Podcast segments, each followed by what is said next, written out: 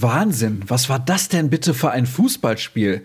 Wer hätte damit bloß gerechnet? Wohl nicht mal die kühnsten Optimisten. Aber was Borussia Dortmund da gestern geboten hat, war eine Show vom Allerfeinsten. Und darauf schauen wir an diesem Ostersonntag natürlich besonders gerne zurück, gar keine Frage.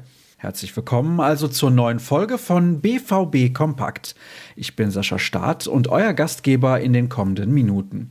Es war wirklich ein Spektakel, was den Fans da geboten wurde, und das von Beginn an. Und wer weiß, was passiert wäre, hätte Gregor Kobel nicht früh eine Großchance der Gäste vereitelt.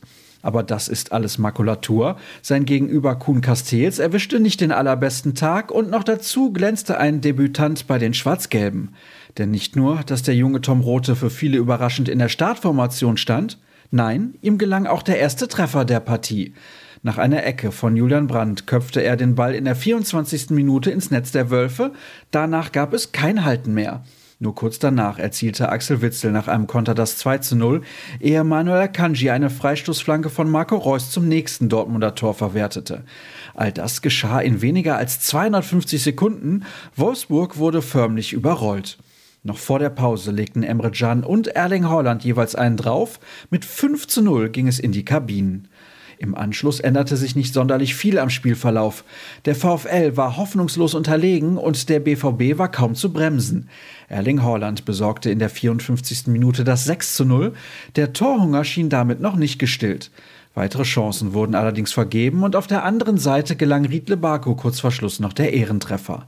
An einem äußerst erfolgreichen Tag aus Sicht der Hausherren änderte das aber nichts mehr. Kein Wunder, dass Marco Rose sehr begeistert war, aber nicht nur aufgrund der Leistung seiner Jungs. Ich war schwer angetan von der Atmosphäre, sagte der Trainer nach der Partie am Mikrofon der Kollegen von Sky.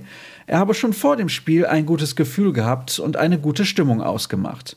Und danach haben wir unseren Teil dazu beigetragen. Insgesamt haben wir den Fans einen schönen Kasamstag beschert. Das kann man wohl so sagen.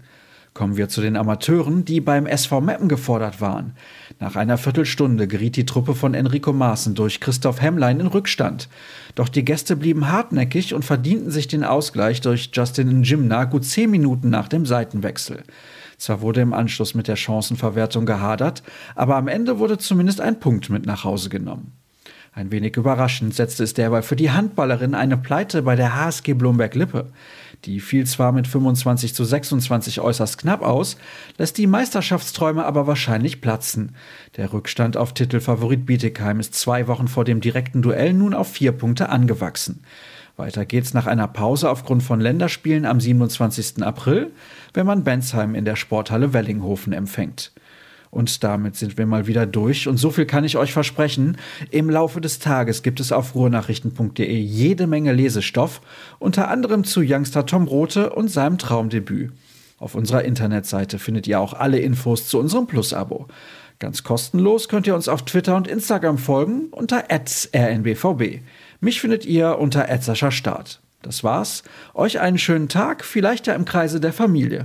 Bis morgen dann.